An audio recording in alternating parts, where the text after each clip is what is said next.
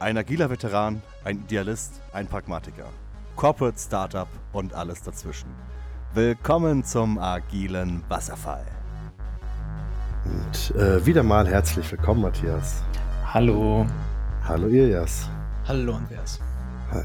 Und heute soll es uns um das Thema DDD gehen. DDD, ähm, dahinter verbirgt sich Domain-Driven Design und da hat uns der Ilias heute extra jemanden mitgebracht. Ilias, wen hast du heute mitgebracht? Der Alex ist hier, ähm, aber ich glaube, am besten stellt er sich selber vor. Äh, ja, hi, ähm, ich bin Alex. Ähm, ich bin Softwareentwickler seit ähm, circa acht Jahren Freiberufler und ähm, habe ein Buch geschrieben, das unter anderem eben über DDD geht und auch äh, Seagrass und Event Sourcing. Cool, aber der, der EAS kennt dich nicht durch das Buch, sondern ihr kanntet euch vorher schon persönlich, oder? Genau, ähm, also wir haben beide ähm, bei Autoscout24 eine Zeit lang gearbeitet und haben uns da kennengelernt und haben uns dann eben auch wieder ähm, getroffen bei Personio, wo wir jetzt auch wieder beide arbeiten. Und das war ein schönes Wiedersehen. Also es hat mich echt überrascht und äh, ja, also ist schön, den, den Alex da zu haben. Cool, also bist, bist also auch hier, um Werbung für Personio zu machen. Ähm, ist, ist Was? also ist auf jeden Fall cool, äh, bei Personio zu arbeiten. Das war jetzt keine Aufforderung. kann, kann ich sagen. Hm. Aber ähm, ja, das, das, das Thema Domain-Driven Design, ich äh, muss ehrlich gesagt sagen, ich kenne mich da bloß, bloß sehr, sehr flach aus im Sinne von, ich habe mal die Einleitung im Wikipedia-Artikel gelesen. Ähm, aber was ich darüber gelesen habe, ich glaube, mit diesem Thema werdet ihr bei mir eh offene Türen einrennen, weil ich ja eh so aus dieser, hm, naja, aus dieser BDD, BDD-Ecke komme und aus der, aus der Clean Models-Ecke und, und Clean Language und, und so Dinge. Ähm, ja, da bin ich, da bin ich gespannt, was, was, was ihr dazu erzählen habt. Möchtest du, du meinst alles mit drei Buchstaben, magst du? Ja, TDD, TDD, BDD, TDD, EDA, SQL. Oh Gott. Nein, eigentlich hasse ich Akronyme. Ich hasse diese Akronyme. Ich finde sie furchtbar und ich bemühe mich äh, aktiv in jedem Dokument, das ich schreibe, immer das, die volle Ausschreibung hinzuschreiben und das Akronym dahinter. Einfach nur, um sicher zu gehen, weil es mir schon so oft so ging, dass ich irgendwelche Akronyme lese und denke, boah, nee, worüber reden die Leute hier? Und, und worüber reden die Leute? Hier ist ja eigentlich genau der Aufhänger für DDD, oder? Genau, und die Frage ist, ähm, ich, ich stelle einfach mal wie ein ganz, ganz, ganz ähm, großer Dummy die Frage, was ist denn Domain-Driven Design? Ähm, gute Frage. Also ähm, ich würde sagen, es ist eine, eine Vorgehensweise, ähm, Software zu entwickeln. Und ähm, Vorgehensweise ist natürlich ein sehr breiter Begriff, aber ich glaube, das passt auch ganz gut, weil ähm, DDD halt ganz viele verschiedene Bestandteile hat. Also es gibt halt ähm, äh, verschiedene Patterns, die sich eher dann darum ähm, drehen, wie man die Software tatsächlich entwickelt, also wie man Sachen in Code gießt. Es gibt aber auch ähm, verschiedene Vorgehensweisen, wie man Organisationen strukturiert oder wie man Teams strukturiert und ähm, der wichtigste Punkt, ich glaube, ähm, kann man so sagen, ist, dass ähm, bei DDD halt ähm, das Problem und die, die Business-Domäne im Vordergrund steht. Also nicht so sehr Technologie, Technik, sondern tatsächlich, welche Probleme gibt es denn, was für Lösungen kann man dafür finden und ähm, dann später, wie kann man die bauen. Hm. Hast, du ein, hast du ein Beispiel, wo man das vielleicht irgendwie sehr gut ähm, verbild, verbildlichen kann? Ja, gute Frage. Ähm, also ich glaube, tatsächlich ist es am wichtigsten, wenn man, wenn man einfach drüber nachdenkt, ähm, was ist die Domäne, in der man, in der man arbeitet oder in der sich ein, ähm, um die sich ein Projekt dreht. Und ähm, mhm. wenn wir jetzt nochmal das Beispiel nehmen von Autoscout24, ähm, könnte man natürlich sagen, ähm, Gebrauchtwagenkauf, was zumindest damals, als ich da war, oder einfach auch ähm, ähm, Kfz-Kauf, aber jetzt vielleicht auch Mieten oder so. Aber das ganze Thema Mobilität ist eigentlich so dann die Fachdomäne. Und ähm, dann geht es halt einfach darum zu sagen, okay, was, was gibt es denn da für Probleme für, für potenzielle Kunden ähm, und wie kann man die lösen? Und ähm, da redet man halt ganz lange nicht über Technologien, Programmiersprachen, Frameworks oder was auch immer, sondern einfach mal vom Konzept her, wie kann man denn irgendeinen Wert schaffen oder wie kann man eine Lösung für ein Problem bringen. Leider kann ich jetzt nicht viel konkreter werden, weil es ist äh, schwer, da wirklich ein gutes, griffiges Beispiel zu finden, aber ähm, so wie ich es erlebt habe, kannst du eigentlich bis zu einem gewissen Grad DDD für fast jedes Projekt anwenden. Und das finde ich tatsächlich auch sinnvoll. Du hast es kurz angesprochen und so hatte ich es auch mal verstanden. Ich habe das orange Buch irgendwo im Schrank stehen und habe da auch schon mal reingeschaut. ähm, ähm, dass es ja nicht nur um die, um die große Domäne geht, sondern auch die unter, äh, um die Unternehmensstruktur und dass du ja auch die un unterschiedlichen Unternehmensdomänen dann irgendwie abbildest. Das ist richtig, Ja. oder? Ja, Also da, das ist ja ganz schön, zum Beispiel bei, bei Autoscout, wenn wir bei dem Beispiel bleiben, dass du ja dann noch irgendwo diese Ad-Sales-Domäne hast, dann hast du irgendwo deine, deine Data-Domäne und dann hast du natürlich irgendwo deine, deine ähm, Professional Seller, also die großen Autohäuser, aber auch deine Private Sellers und dann kannst du die, darum ja modellieren, ähm, wie deine Software aussehen soll. Genau, und das, das ist auch ein guter Punkt. Also da gibt dir DDD auch ähm, ganz gute Vorgehensweisen oder, oder Patterns eben an die Hand, dass du sagst, du kannst ähm, deine ähm, Software-Domäne oder deine Business-Domäne, in der du dich befindest, in ähm, weitere ähm, Domänen unterteilen. Und da gibt es dann auch verschiedene Typen. Da redet man normalerweise dann von generischen Domänen ähm, oder unterstützenden Domänen und dann eben normalerweise auch einer Haupt- oder einer Core-Domäne. Und ähm, das ist auch, wo, jetzt dann normalerweise losgeht, wenn man sagt, okay, ich, ich schaue erstmal, in welcher Domäne bewege ich mich, aus welchen Teilen besteht die, wie wichtig sind die unterschiedlichen Teile. Und ähm, dann geht es irgendwann über in, ähm, welche technologischen Lösungen könnte ich dann irgendwie da bauen für bestimmte Teile dieser Domäne. Also es ist halt ganz spannend, weil es eben nicht gleich unbedingt um Software geht oder um Implementierung, sondern erstmal darum, wie, wie unterteile ich meine Fachdomänen. Äh, das heißt, du modellierst erstmal Systeme und halt, wie, wie die Abhängigkeiten da drin sind und, und suchst dann, na, was heißt du, suchst du, schaust dann nach, nach möglichen Lösungen, wie du die einzelnen Dinge in diesem System super, ne, so beeinflusst, dass gewisse Ergebnisse rauskommen. Ja, Oder, oder wie sieht dieser Lösungsbezug am Anfang aus? Also- so. Tatsächlich, wenn, ähm, äh, je nachdem, wie tief du da auch einsteigst in dieses ganze, in diesen ganzen konzeptionellen Teil oder theoretischen Teil von DDD, kann es dann auch schon mal äh, teilweise etwas philosophisch werden. Also eigentlich ist es so, dass du sagst, eine Domäne ist halt ein Wissensbereich, also irgendwie ein, ein Fachbereich. Mhm. Und äh, du versuchst erstmal diese Domänen zu identifizieren, was irgendwie deine ähm, Projektdomäne, deine Businessdomäne, die ist halt, besteht halt aus mehreren untergeordneten Domänen und das sind halt irgendwie Wissensbereiche. Und dann geht es noch gar nicht um Modelle eigentlich. Und erstmal, wenn du dann diese Wissensbereiche identifiziert hast, dann kannst du sagen, okay, in diesen einzelnen Wissensbereichen ist es sinnvoll, bestimmte Modelle zu haben. Du nimmst quasi das Wissen und ähm, schneidest dir dann das heraus, was du davon eigentlich brauchst und modellierst es halt, also führst Abstraktionen ein oder, oder erzeugst bestimmte Modelle. Und dann gehst du langsam daran, dass du sagst, okay, ähm, dann geht's irgendwo, also es gibt so bei DDD sagt also, ähm, die Problem Domain und die ähm, Solution Domain oder Problem Space und, und Solution Space. Mhm. Domain wäre eigentlich falsch, also Problem Space, Space und Solution Space, wo du sagen kannst, anfangs rede ich lange darüber, was für ein Problem habe ich, was für Fachdomänen habe ich und irgendwann gehst du dann über in den Solution Space und redest dann über Lösungen. Und dann hast du halt normalerweise Domänenmodelle, nennt man das dann in dem Fall. Was auch noch nicht mit ich denn- Code zu tun hat. Baue ich denn automatisch Systeme, die möglichst nah dran sind an ihren äh, realen Counterparts? Also wenn ihr irgendwie über Autoscout redet, dann gibt es ja vermutlich irgendwo in diesem System ein Auto und ein Fahrer oder ein, ne? Ja. Also, Äh, Das ist auch das ist eine sehr gute Frage und auch eine, also ein sehr, sehr wichtiger Punkt. Normalerweise, das ist so die allgemeine Empfehlung, versucht man nicht die reale Welt nachzubauen. Es sollten eher gezielte Abstraktionen sein, wo du sagst, okay, das ist ähm, die beste Abstraktion für, für das Problem oder dann auch eben in der Folge für die Lösung. Also das versucht man dann eben nicht. Aber natürlich wirst du, gerade wenn es um irgendwelche ähm, Probleme in der echten Welt geht, also wenn du sagst, okay, jetzt sowas wie Autokauf, wirst du natürlich diese Konzepte dann auch irgendwo in deinem Domänenmodell in einen oder anderen Art wiederfinden. Das heißt, wenn, wenn wir jetzt nochmal, ist ein sehr gutes Beispiel, als Outscout 24 nehmen und dann haben wir ähm, Private Seller und Dealer, also Großhändler im Endeffekt. Ähm, heißt das, dass ich dann jeden einzelnen Bereich, ähm, das im Endeffekt anders aussehen wird, ähm, wenn ich mich dann wirklich voll darauf fokussiere, das umzusetzen?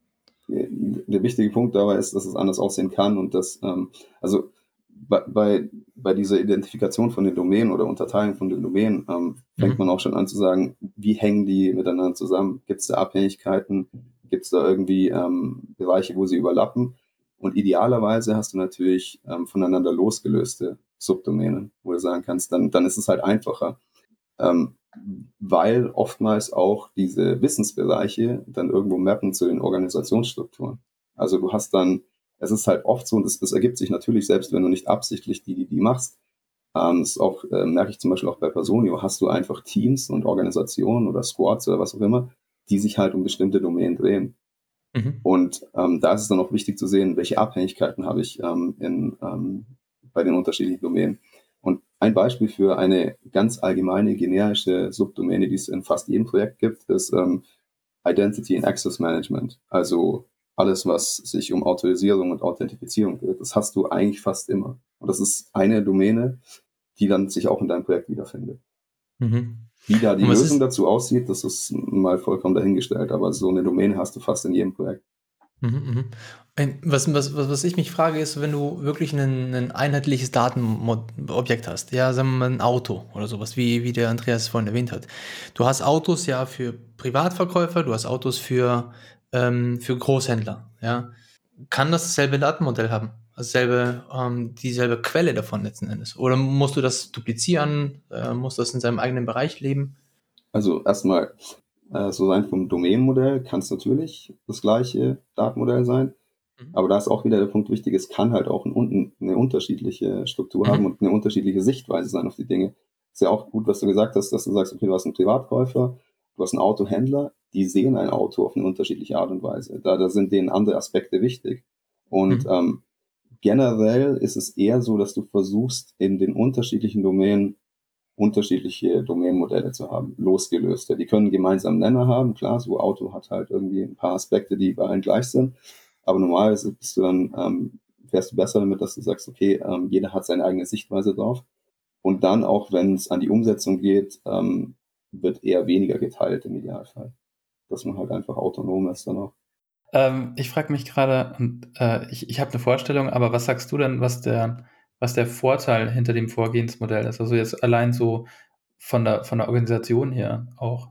Ähm, also was da auch wichtig ist, ich glaube tatsächlich, dass ganz viele Unternehmen, ganz viele Projekte etwas machen, was man auch zu gewissen Teilen als DDD versteht. Ähm, allerdings werden einfach nicht diese Begrifflichkeiten verwendet und es wird irgendwie nicht beide Book gemacht. Und ich,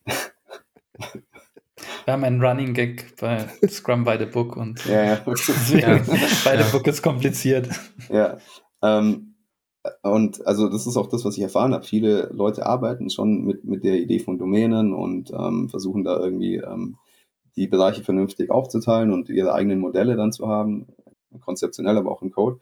Ähm, ich glaube tatsächlich, die, die Vor also der, der große Vorteil das, das war die Frage, der Vorteil. Ja, richtig. Das zu machen, genau. Ähm, der große Vorteil ist tatsächlich, dass man eher ähm, sich aufs Problem äh, fokussiert und nicht so sehr auf die ganzen technischen Lösungen. Äh, das habe ich auch äh, in meinem Buch als Beispiel geschrieben. Theoretisch kann es sein, dass du anfängst, DDD zu machen, weil du ein Problem lösen willst, wovon du ähm, denkst, dass es mit Software gelöst werden kann. Und dann ist aber das Ergebnis, dass du gar keine Software brauchst, sondern dass du das Problem vielleicht anders lösen kannst. Also es ist klar eigentlich schon so ähm, fokussiert auf Softwareentwicklung, weil du mal so weißt, du willst irgendein Produkt bauen. Aber es könnte ja sein, dass du gar keinen Code dafür brauchst oder gar kein Stück Software, sondern du kannst das Problem für den Kunden ganz anders lösen.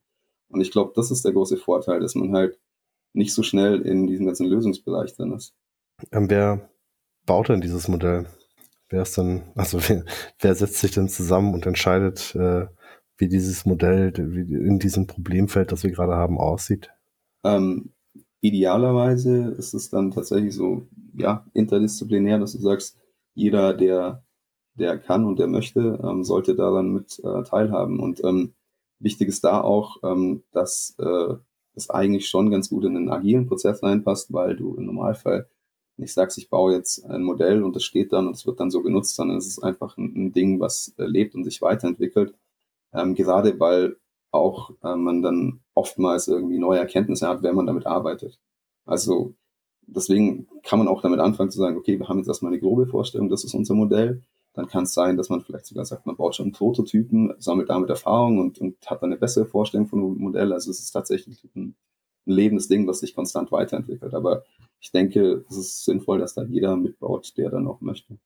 Gibt es da bei The Book irgendeinen Prozess, der dahinter steht? Ähm, das, also ich, ich stelle mir das unglaublich kompliziert vor, wenn ich jetzt irgendwie an, an ja, weiß ich nicht, an Unternehmen denke mit, keine Ahnung, 15 Abteilungen, die alle ihre eigene, ihre eigenen Subdomains haben und dann ähm, sagt einer, ja, wir brauchen das eigentlich anders.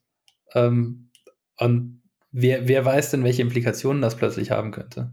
Also es gibt ähm, einige Empfehlungen äh, in, in mhm. unterschiedlichen Büchern und, und auch einige Vorgehensweisen, ähm, so für dieses ganze, ähm, ähm, dieses ganze Thema, welche Domänen habe ich, kann man ähm, einfache Visualisierung nehmen, dass man sagt, man zeichnet sich mal auf, welche Domänen sind da, wie hängen die vielleicht zusammen. Und ähm, dann geht es ein Stück weiter, dass man sagt, ähm, innerhalb diesen Domänen gibt es sogenannte Bounded Context. Ich weiß nicht, ob ihr das schon mal gehört habt.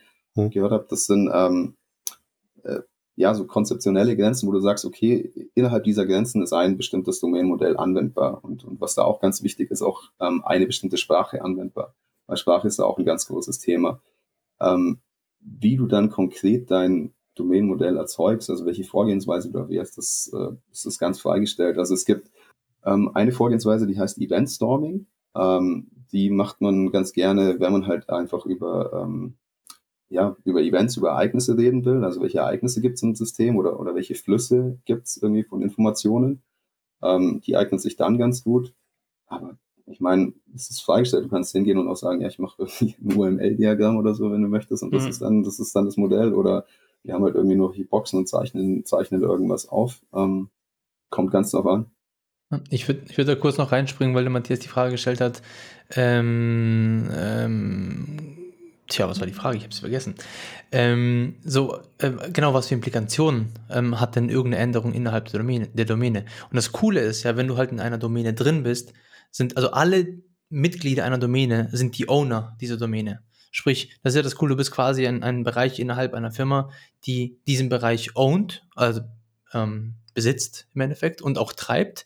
Und dementsprechend sind halt alle Implikationen ähm, Teil deines täglichen Lebens in deiner Domäne. Aber auch nur, wenn du in deinen Bounding-Boxes denkst und weißt, wo die sind, weil da geht es ja dann wieder darum, irgendwie Schnittstellendesign auch voranzutreiben, dass, dass du in die anderen Domänen reintragen kannst, was sich in deiner Domäne jetzt ändert. Ja, das ist, äh, das ist auch noch ein guter Punkt. Also wenn, wenn du sagst, du hast eben diese Kontexte, ähm, die das sich dann halt irgendwie, also im Idealfall ist es so, dass äh, jeder Kontext irgendwie eine Domäne abdeckt. Weil, weil wenn es dann nicht zutrifft, dann hast du halt äh, Wissensbereiche, die halt teilweise in mehreren äh, Kontexten und auch in mehreren Teams vielleicht behandelt werden.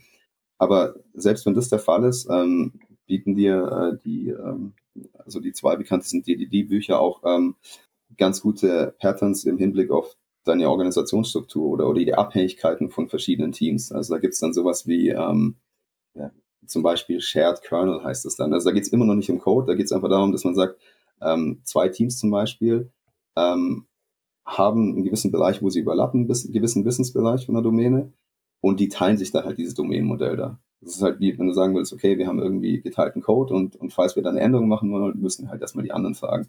Oder dann gibt es auch sowas wie die Conformists, die halt einfach sagen, okay, wir nehmen halt alles an, was ein anderes Team macht und wenn die Änderungen machen, dann leben wir halt einfach damit.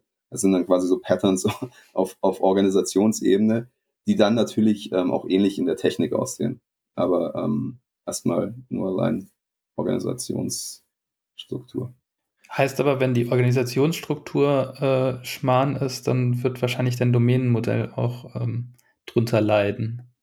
Komisch, es könnte dann sehr komisch geschnitten sein, aber gibt es da nicht, heißt es nicht Morse, äh, Morse, Morse Law? Von, ja, ja, ja, Conways. Conways ah, Con, ja, so, ja, Conways Law. Ja, genau, wo, du doch sagst, dass, dass ähm, quasi dein, dein, äh, deine Softwarestruktur und deine Organisationsstruktur immer sehr ähnlich sein wird. Und ich glaube, das trifft halt tatsächlich auch zu. Und deswegen glaube ich auch, dass viele Organisationen schon irgendwie implizit DDD machen, ohne es zu merken. Also ja. Beispiel Personio nochmal, ich arbeite jetzt im Bereich Payroll, ist halt natürlich eine Domäne für sich, ist auch gleichzeitig irgendwie eine Abteilung für sich. So. Ja. Ja, nee, stimmt schon. Ich glaube auch, dass sich das immer an, annähert, da hast du schon recht. Und dass es dann wahrscheinlich zum Schluss erst auffällt und es wahrscheinlich am Anfang Sinn macht, vorher deine, deine Vierecke zu zeichnen, als nachher festzustellen, dass die Vierecke alle übereinander liegen. Genau, es ist ja grundsätzlich nichts Schlechtes, solange man sich dessen im Klaren ist und das vielleicht lieber eine bewusste Entscheidung ist. Ähm, aber ein, ein, ein äh, großer Punkt, da lag ich dann doch schon irgendwie richtig, so wie die, Ecke, dass du versuchst, ein gemeinsames, also zwischen den Personen, die da ähm, involviert sind in der Domäne, versuchst du ein gemeinsames Verständnis für die einzelnen Dinge, äh, abstrakten Dinge, nicht unbedingt die realen Dinge, sondern eine gemeinsame, eine gemeinsame Abstraktion zu schaffen dieser Dinge, die in diesem System existieren und eine gemeinsame Sprache. Oder? Ja. Ist das ein. Auf jeden Fall. Also Sprache ist auch ein total wichtiger Punkt. Also es gibt, es gibt wirklich viele Bestandteile von DDD und ich meine, momentan sehen wir wirklich über alle die Dinge, die noch gar nichts direkt mit der Software zu tun haben oder mit der Umsetzung. Aber tatsächlich so dieses, dieses Thema Sprache ist da auch total wichtig ähm, ist dann eben auch immer gekoppelt an so einen Kontext, an einen bauenden Kontext, dass du halt sagst, innerhalb dieses bauenden Kontexts können wir diese Sprache sprechen und ähm, da gibt's da, da gibt's was, dann, ich schon, was ich schon Zeit verschwendet habe in meinem Entwicklerleben, mit Leuten zu reden, die für dasselbe Ding ein anderes Wort benutzen als ich. Ja, ja. Ja, also ich, also es ist, ähm, man denkt dann immer so, wenn man, wenn man diese Bücher liest, ja komm, das passiert eh nicht, so, sowas gibt's gar nicht. Aber es passiert einem dann halt doch immer wieder.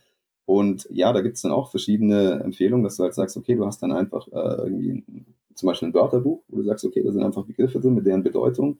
Und wenn man halt diesen Begriff in diesem Kontext verwendet, dann bedeutet er das und eben auch nur das. Und ähm, das ist auch eben ja, ein ganz wichtiger Punkt, der natürlich nicht nur die Entwicklung betrifft, sondern ebenso auch Produkt, äh, Design, also ganz, ganz viele Rollen im Team. Das gilt dann tatsächlich im Idealfall für jeden, vielleicht sogar auch für den Kunden. Ähm, und ich denke auch persönlich, dass Sprache da total wichtig ist.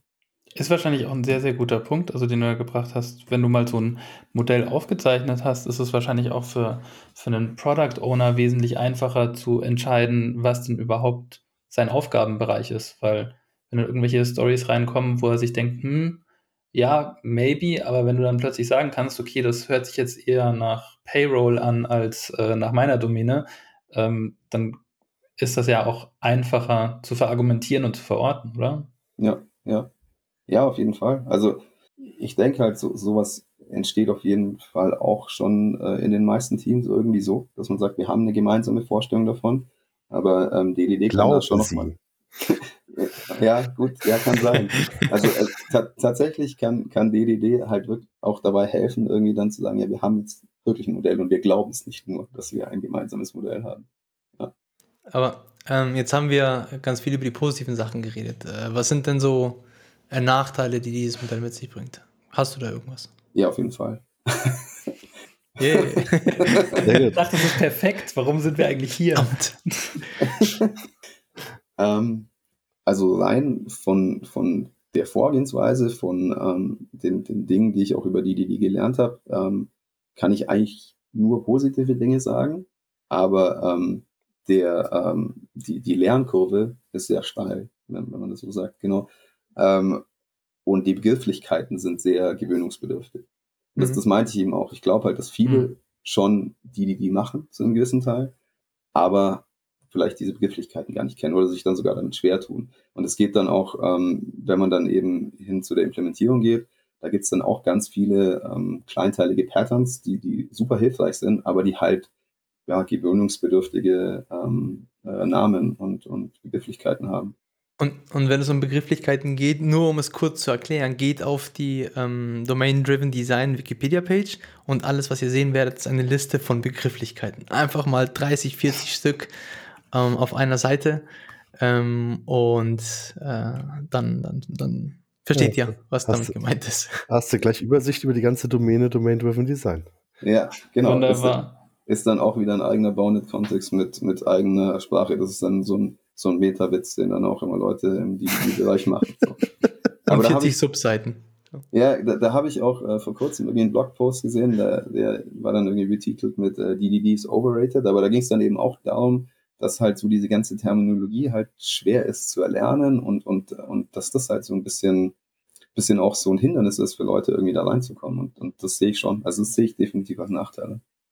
Aber siehst du es auch so, dass du, wenn du, wenn du das machen willst, dass du dir dann dieses komplette Wissen raufschaffen musst oder kannst du das Stück für Stück machen? Also ich bin ja so ein Freund davon, äh, ich nehme mir das, was ich gut finde und baue mir daraus mein eigenes Ding.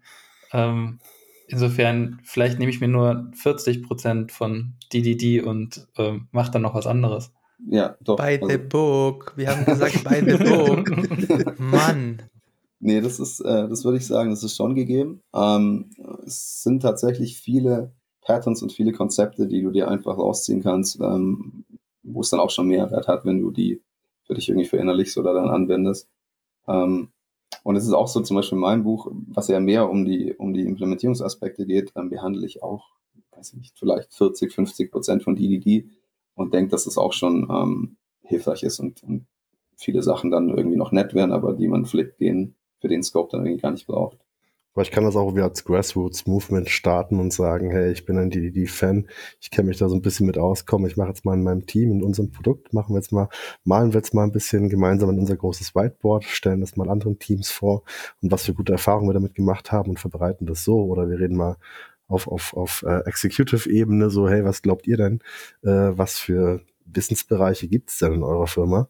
Ähm, also meine Annahme wäre ja klar, kannst du auch irgendwie mal einfach starten und mit den Leuten reden und versuchen irgendwie herauszufinden, was sie denn glauben, was hier so wichtig ist und was die wichtigen, was die Spieler in diesem System sind und so. Ja, ja, ich, ich denke auf jeden Fall, vor allem auch im Produktbereich, da gibt es ja auch dieses ganze, ähm, wie hieß es, ähm, Lean, äh, Lean Product äh, Development.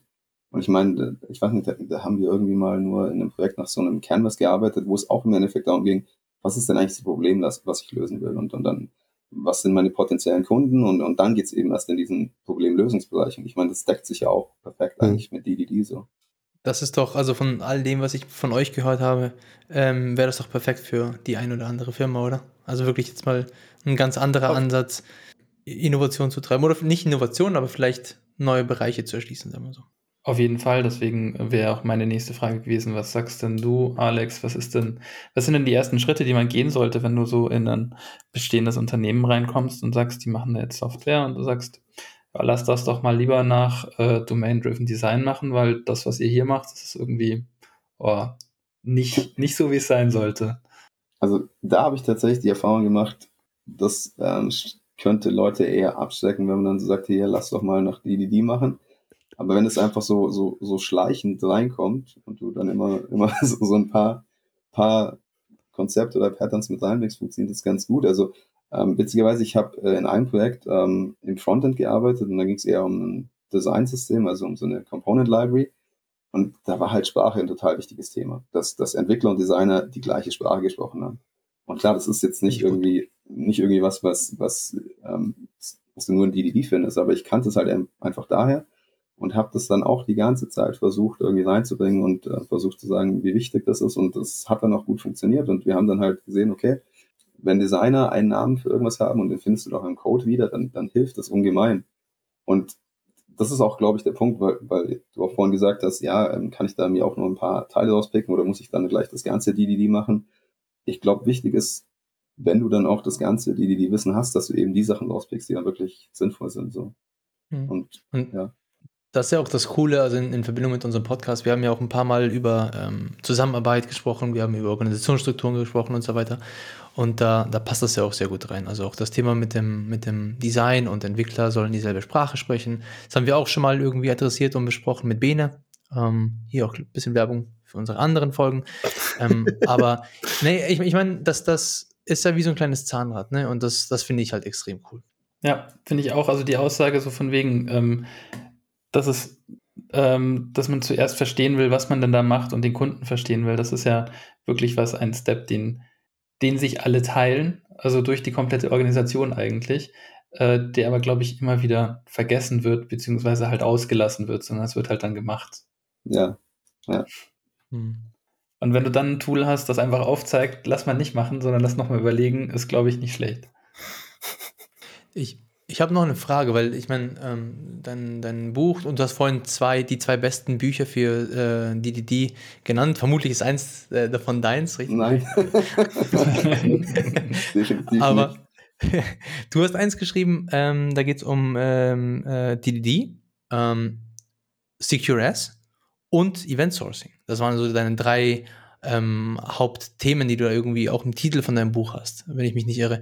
Ähm, warum die drei Sachen zusammen? Und ah, ja, ähm, also persönlich war es so, dass ich, ähm, ich glaube, irgendwie 2014 in einem Projekt angefangen habe.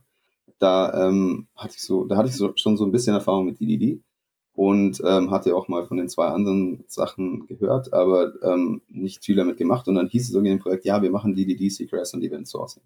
Dann hatte ich die gleiche Frage wie du jetzt, okay, warum diese drei Dinge so? Ja. Und ähm, hatte auch lange viele Fragezeichen im Kopf und ich glaube viele andere auch. Also es war irgendwie so, dass da, wir witzigerweise da keinen Experten bezüglich den ganzen Themen haben, aber wir hatten dann die Gelegenheit, uns da einfach einzuarbeiten. Ähm, und äh, tatsächlich ist es so, dass diese drei Dinge oft im Zusammenhang genannt werden, weil sie ähm, auch ganz gut zusammengehen. Also wenn man den Teil von DDD nimmt, ähm, der dann wirklich um die Softwareumsetzung geht und das dann eben mit den zwei anderen Patterns kombiniert mit CQRS und Event Sourcing, dann ist es so ein ganz gutes Toolset, um, um Software zu bauen eigentlich. Und, und ähm, Event Sourcing ist ein, ist ein spezieller Fall, aber ähm, die ganzen äh, technischen Patterns von DDD und CQRS findest du eigentlich fast in jeder Software wieder. Und das ist auch wieder so, CQRS ist ein architekturelles Pattern, aber ähm, ganz viele Leute machen CQRS, ohne das Pattern vielleicht auch zu kennen. Mhm. Genau. Und ähm, mich haben, also mich haben all diese Themen einfach sehr fasziniert. Ähm, DDD ist natürlich ein sehr weites Thema, aber auch eben diese zwei Patterns, CQRS und Event Sourcing. Und besonders dann eben auch Event Sourcing, was aber ein sehr spezielles Pattern ist. Also ähm, es ist auch ein Architekturmuster und äh, da geht es darum, dass du den Zustand eines Systems ähm, in einer anderen Art und Weise darstellst, weil du normalerweise klassisch sagst, okay, ich habe halt einen Zustand, das ist halt ein Objekt oder irgendein, irgendein Datensatz und das ist halt ein fixer Zustand und der ändert sich über die Zeit. Und ähm, wenn du Event Sourcing anwendest, ist es eben so, dass dein Zustand eine ähm, Sequenz von unveränderlichen Ereignissen ist. Das heißt, mhm. du stellst einen Systemzustand eben als äh, als Reihe von Ereignissen und Vorkommnissen da. Und mhm. kannst dadurch einige Dinge machen, die du sonst nicht machen könntest. So ein bisschen auch äh, an, an rein funktionalen äh, Sprachen orientiert wie Haskell und. Die, die passen sehr gut dazu, wenn du Event Sourcing machen willst. Allein vom Konzept her ist es so, dass du sagst, ähm, ich will einfach wissen, ich will alle Änderungen kennen, die, die mein System so durchmacht.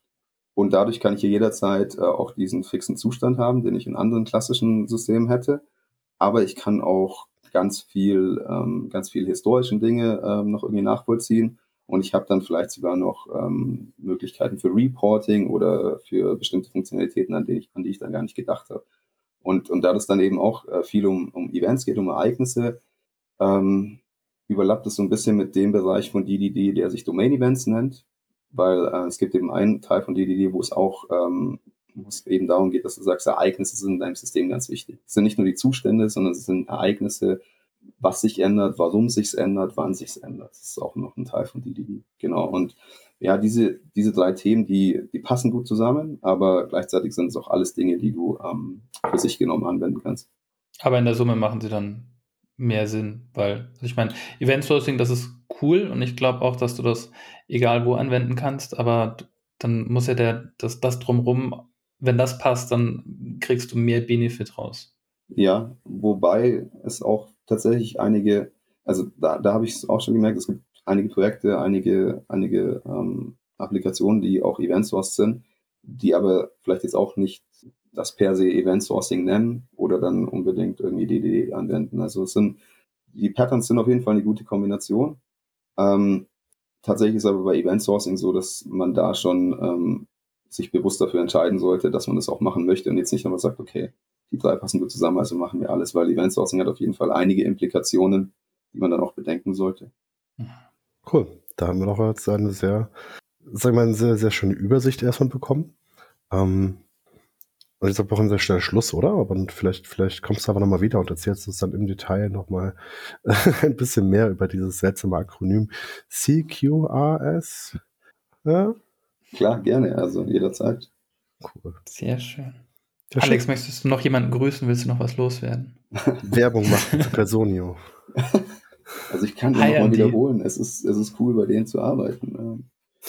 äh, nee, aber ich, äh, ich kann auf jeden Fall sagen, äh, war, sehr, war sehr angenehm. Also im Vorfeld war ich tatsächlich sehr aufgeregt, ob das was wird, aber ich fand es auf jeden Fall sehr angenehm. Ja, die richtig schwierigen Fragen haben wir halt noch nicht gestellt. Ne? kommt beim nächsten Mal. Die, die, kommen noch. Aber eine Frage noch, wo, wo ähm, weil du es halt ein paar Mal erwähnt hast und ähm, ich es auch äh, echt, echt cool finde, äh, generell das Thema Buchschreiben, wo findet man denn ein Buch? Ah ja, es ist, es ist nur ein E-Book, äh, das sage ich dann, äh, habe ich schon manchmal vergessen und die Leute waren dann etwas überrascht. und man findet das E-Book ausschließlich auf, ah, nicht, nicht ausschließlich, aber man findet es vor allem auf Leanpub. Mhm. Und ich weiß nicht, ob ihr, ob ihr die Plattform kennt. Ähm, Leanpub ist so, da ist so die Idee dahinter, dass du ähm, ja dieses ganze Lean Product Development irgendwie auf, auf Buchschreiben maps und sagst, okay, ähm, ich fange an, ein Buch zu schreiben, dann release ich schon und dann können die Leute sich das anschauen und dann kann ich äh, das verfeinern und ähm, ähm, während ich das Buch schreibe, kann ich dann auch schon Verkäufe generieren. So auf jeden Fall eine, eine ganz interessante Plattform und ist auch cool, weil man halt einfach selber viel steuern kann und ähm, deswegen verkaufe ich es darüber und auch bewusst nicht über Amazon. Und man kann es auch noch auf Gumroad kaufen. Ich weiß nicht, wer das kennt. Ich, ich, ich sehe schon, ich sehe ein weiteres Thema, ehrlich gesagt.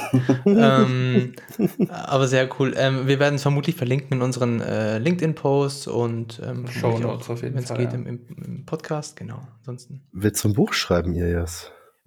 Also ich habe mir das schon vorgenommen, irgendwann zu machen. Also dann werde ich auf jeden Fall zu Alex gehen und ich so, Alex, wie hast du es gemacht? Oder ich höre mir einfach die Podcast-Folge ah, noch mehr, an, noch mehr Twilight Fanfiction. Ich bin gespannt. Ja, genau. genau. es wie ich zum Blutsauger werde. Ja. ja, cool. Hat mich gefreut, Alex. Ich hoffe, ich hoffe, wir sehen dich mal wieder. Danke, ja, gerne. Hat mich auch, auch Tschüss. ciao, ciao. Bye, bye.